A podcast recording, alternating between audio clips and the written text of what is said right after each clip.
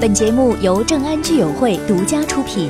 正安居友会，全球最大的中医互助学习平台。山外青山，楼外青楼，青出于蓝胜于蓝。要想在身心灵三个层面学习中医文化，必须要博采众长，兼容并蓄。正安居友会聚合当今世上各个领域顶尖高手，和你一起相互学习、相互分享。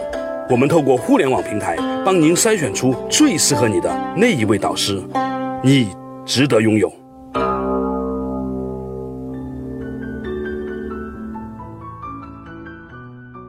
各位亲爱的小伙伴，大家好，我是梁东。第一课，我们的那个文字叫立志啊。其实呢，我们可以立个什么样的志，是一个很有趣的一个话题。人无志不以立呀，或者人无志无以立。小的时候，我们总是立志自己要成为一个人民教师，结果一不小心还真在电台里面成为了这么一个人民教师。所以，我们今天要立一个什么志呢？我对自己二零一五年立的志就是要做一个对自己好的人。这一点说起来很惭愧，我以前一直对自己不是那么好。对自己好呢，我就找到了一个标本，这个人叫做高脸。以前呢，我和呃林虎虎林夕老师呢，其实有。聊到过尊生八戒，后来发现这本书其实真的很值得深入聊，所以呢，我有一个志向，要用一年的时间和各位高人老师聊一聊我们关于尊生八戒的学习心得。今天呢，因缘际会在广东呢碰到了这个彭兰老师。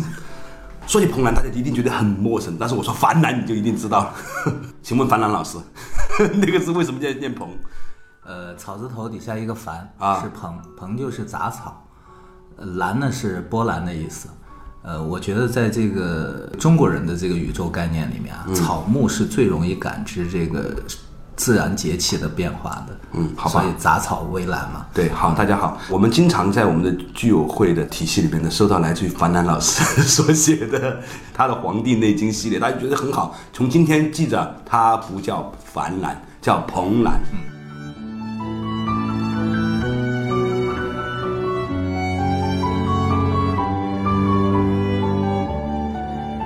尊生八剑》这个书呢，我们以前也聊过，它成书于这个明朝啊。明朝是一个很奇怪的朝代，嗯，它跟本朝有一些相似的地方，有一些我们不能提的相似，但是有一个相似可以讲出来，就是它的市民社会是高度发达的。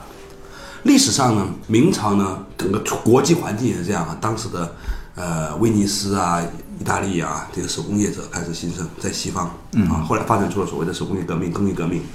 其实与此同时，甚至更早一点点，在中国的宋明时期，江南各种的制造业也开始很兴盛发展，各种的手工活，各种的不靠谱的但是聪明的人开始借由他们的创造开始创造，然后开始得出市民社会。就总之就是一个市民社会。这个市民社会呢，其中一个表现就是明朝的小说发展的很好。就是跟现在段子发展的很好一样。明朝知识分子有一个最大的乐趣，就是雪夜闭门读禁书嘛。嗯，明朝禁书最多。就西门大官人虽然讲的是宋朝的事儿，但其实是明朝称的书。对对对对。他基本上写的是明朝的事儿。没错。所以呢，我们可以理解啊，明明朝是什么呢？比较追求生活享受。由于它的工商社会、市民社会发展的很迅速呢，所以呢，就出现了很多来自于民间的变着法儿对自己好的人。那我们知道，在中国最讲腔调、最活得变态好的就是杭州这个地方了。杭州呢，就出现了一个叫高廉的人。这个人呢，就把自己怎么对自己变态好的方式呢，就写了一本呃书，叫《尊生八谏》。不过刚才童兰老师问了一个问题，你说这个人这么变态对自己好，他活了多少岁呢？对我们查了一下，才四十七岁。我讲这本书好像一下子有点没有底气，你知道。你怎么解读这件事情？就是一个人这么变态的对着自己好，而且心法哟，一会儿又佛啊道啊，一会儿又参禅的，一会儿又喝茶呀，一会儿还晚上要保暖呢，啊，要节欲啊，等等等等，什么你所知道的，现在我们知道的主流养生方法，他全玩玩尽了。这活儿四十七岁，这个古时候的人的年龄，第一个是很难算的，就是很难说啊，因为他们毕竟生活的那个时代和我们今天还是有差异的。尽管他的那个时代可能，比如用从我们今天的文字来看啊，已经极尽享受了，嗯，但其实和我们相比较仍然是有差距的。我记得有一个例子就很突出，就是，呃，西方的一一个旅行者到中国来以后呢，旅行完了以后，他差不多的时间也就是明代嘛，然后呢写了一本书来介绍在中国看到的种种形态。在他出发前呢，东方是极尽奢华的地方，他觉得那个地方一定很富有，很富有。但他去到那里以后呢，发现绝大多数人实际上是面有菜色的，就是很辛劳，生活是实际上是压力很多的。那么只有少数的达官贵人呢，生活是比较富足的，但是他们这种富足呢，也在他看来也不是特别健康的一种状态。所以，我们今天理解的那个时期的养生，我反而是这么想，就是越是一个人特别强调养生、特别追求养生的时候，往往是现实生活中很难满足，他才变得这么去追求它。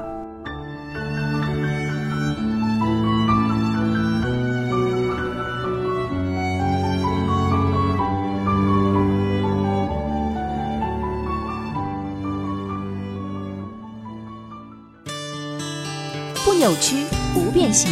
你从哪里来，要到哪里去？除了保安会问你，你也应该问自己。休息一下，马上回来。听得很爽吧？赶紧去关注这个老师。如果缺少了你这个关注，让他成为了排名最后的老师，他会情何以堪？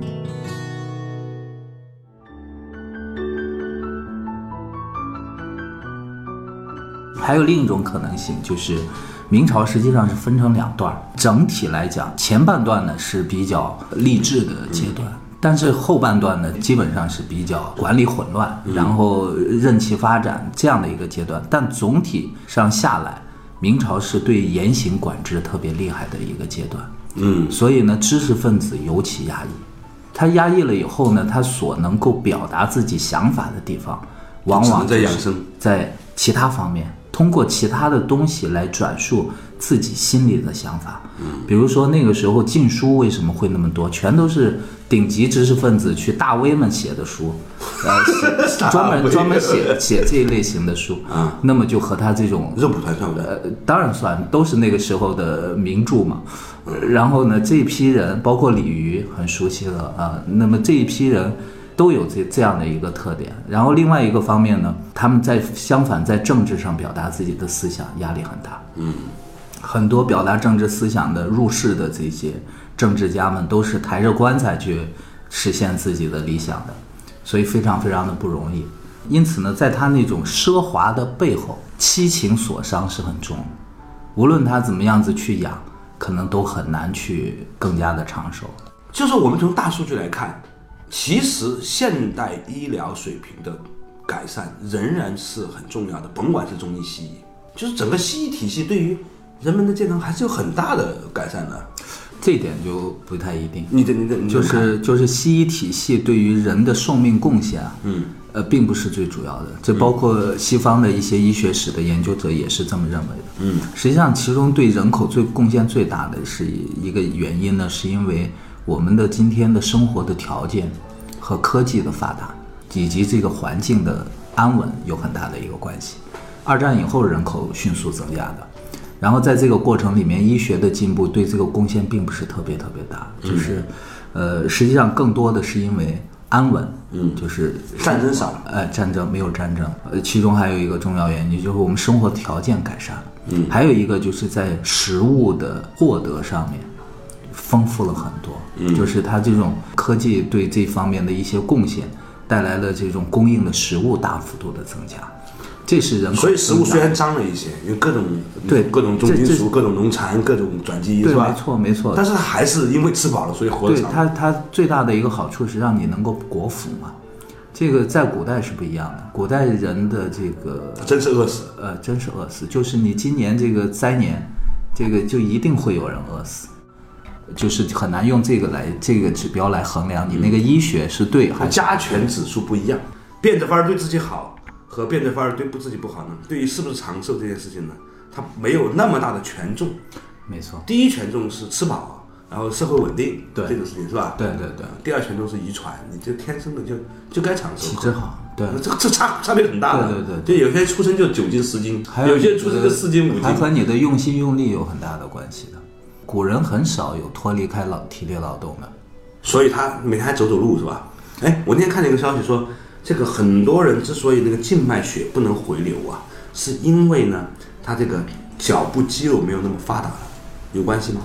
过度安逸的生活，让人的这个很多机能的下降是肯定的。嗯，但是机能下降了以后，不意味着他就寿命就缩短，就是他会以一个很不良的状态，但是可以活很长这个活很长。对你特别强调这个质量和时间的关关系嘛？哎，在你看来，你觉得质量和时间，你是如果啊当然最好是又质量又高，是呃数量又长了你自己选择哪一方面是比较重要的？那肯定追求统一嘛，是吧？就又得长，还得活的质量。我知道，刚才我说的我设了一个坑儿，我说，假如不能两全，忠孝不能两全，中药不能两全，那只能选治疗。你选治疗啊？对，我我我就选长你选长啊，这是一个人生的选择问题，对没有对错。嗯没有对错。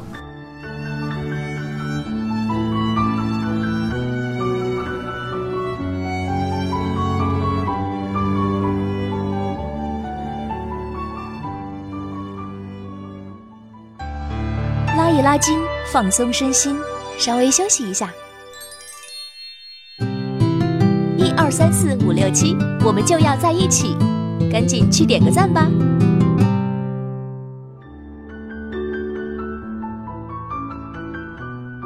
对，就是我刚才提的这个问题，其实也是提给所有的朋友们，你的励志的问题，它其实是个逻辑这是游戏啊个好问题。对对，它逼迫你要要直面这个问题的时候，对，每个人的选择不一样。价值观是什么？对，就比如说你要选择一个不是很挣钱，也不是很辉煌，但是可以活很长的公司，还是一个很辉煌，搞五年之后上完市之后破产的公司。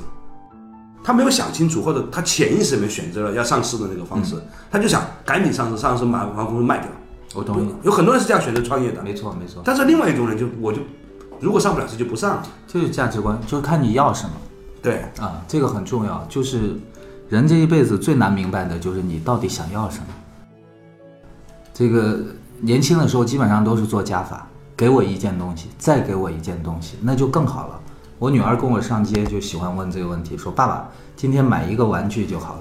嗯，走了一会儿说爸爸如果能买两个玩具就很完美了，就是他希望希望增加一个，增加一个，这是嗯这是年轻的时候都是这么想的。我今天有这个，明天还可能有那个，还可以有更多的。但是到了一定年龄之后，会发现你所能掌握的资源和选择的机会是非常非常少的，以至于你必须做出选择，说我只要这个就好了。这个时候就是所谓的价值观成型。所以我老说孔子说“四十不惑”，不惑的核心含义就是价值观成型了。我们以前呢最不喜欢上的一门课就是政治思想课，对觉得这是最没用的课。对，拿去玩儿，拿去做数学题，啊没错拿去考试都可以。后来发现，其实主要是那个老师讲的不好。老师没讲明白，对，其实现在觉得这课挺重要的。非常非常重要。就随着年什么叫价值观？什么叫价值？越越来越发现这个重要。就最简单的，你比如说这个相亲节目里面，啊充斥了各种各样的价值观，有的要选都教授式的，有的要选这个有钱的，然后真到选的时候，按下按钮的那一刻，价值观立马就显现出来。你说你你每天写那么多《黄帝内经》的文章，处理那么多公务，你还有时间看相亲节目？这这是充分说明，充分说明这个世界就是就是时间就是挤出来的，说没时间都是假的。我跟你讲，点头。还有很多还中间还有时间还去看美剧，还有时间聊天。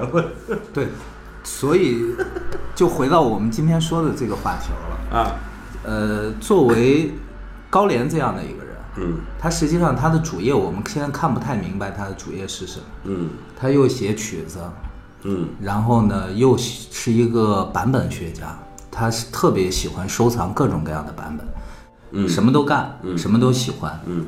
然后，但实际上最主要的看下来呢，我觉得他实际上他最核心的就是一个书虫，他喜欢去看各种各样的这个书籍中的东西，嗯，然后设法用书籍中的东西来和自己的生活发生一些关系和一种勾兑，嗯我觉得这是他的一个一个很大的一个特点。这个可能和你说的这个，因为生活特别富足了，所以变着法儿的让自己更快乐，或者说更好，还不太一样。我的理解不太一样。嗯，这一下子破了一个我对这个事情的理解。就是说，第一呢，他在当时的社会哈、的确呢已经有了这样一个社会基础了，就是这样的知识、这样的方法，包括这样的物质条件都准备好了，所以他允许他去去做这样的研究。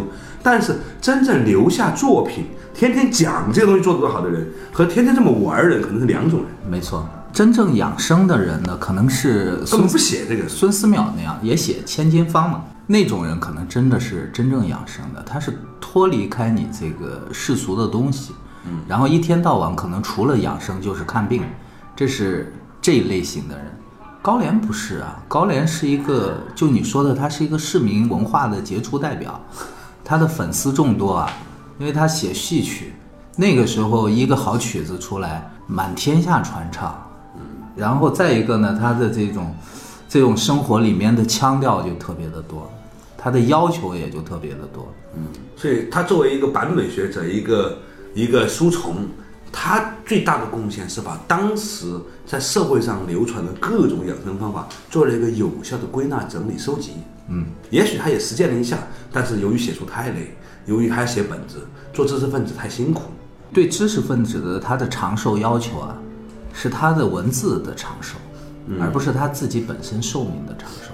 对所以他更在乎的是我的东西被人看，我的东西被人传唱，可能是这样子。好了，今天呢，我们第一堂课呢讲励志哈，开了一个头，其实呢是借由励志这个话题呢，来引发了一个对我们自己的问题的思考。你今年立志要对自己怎样，或者立志要成为一个什么样的人？我今年立志呢，就是要立志成为一个对自己好的人，像高廉那样形容的方式去活，而不是像他那样去讲的人啊。那今天呢，请到了传说中的彭兰，也就是（括弧樊兰老师） 跟我们对话啊。我们希望呢，下一期呢，啊，到下一个节气的时候呢，仍然有机会呢，和彭兰老师呢聊一聊这个尊生八件的事情。正安家庭医生学院首期班七月下旬正式启航，欢迎中医爱好者共同学习、共同分享。三十万小伙伴在正安聚友会等你来参与。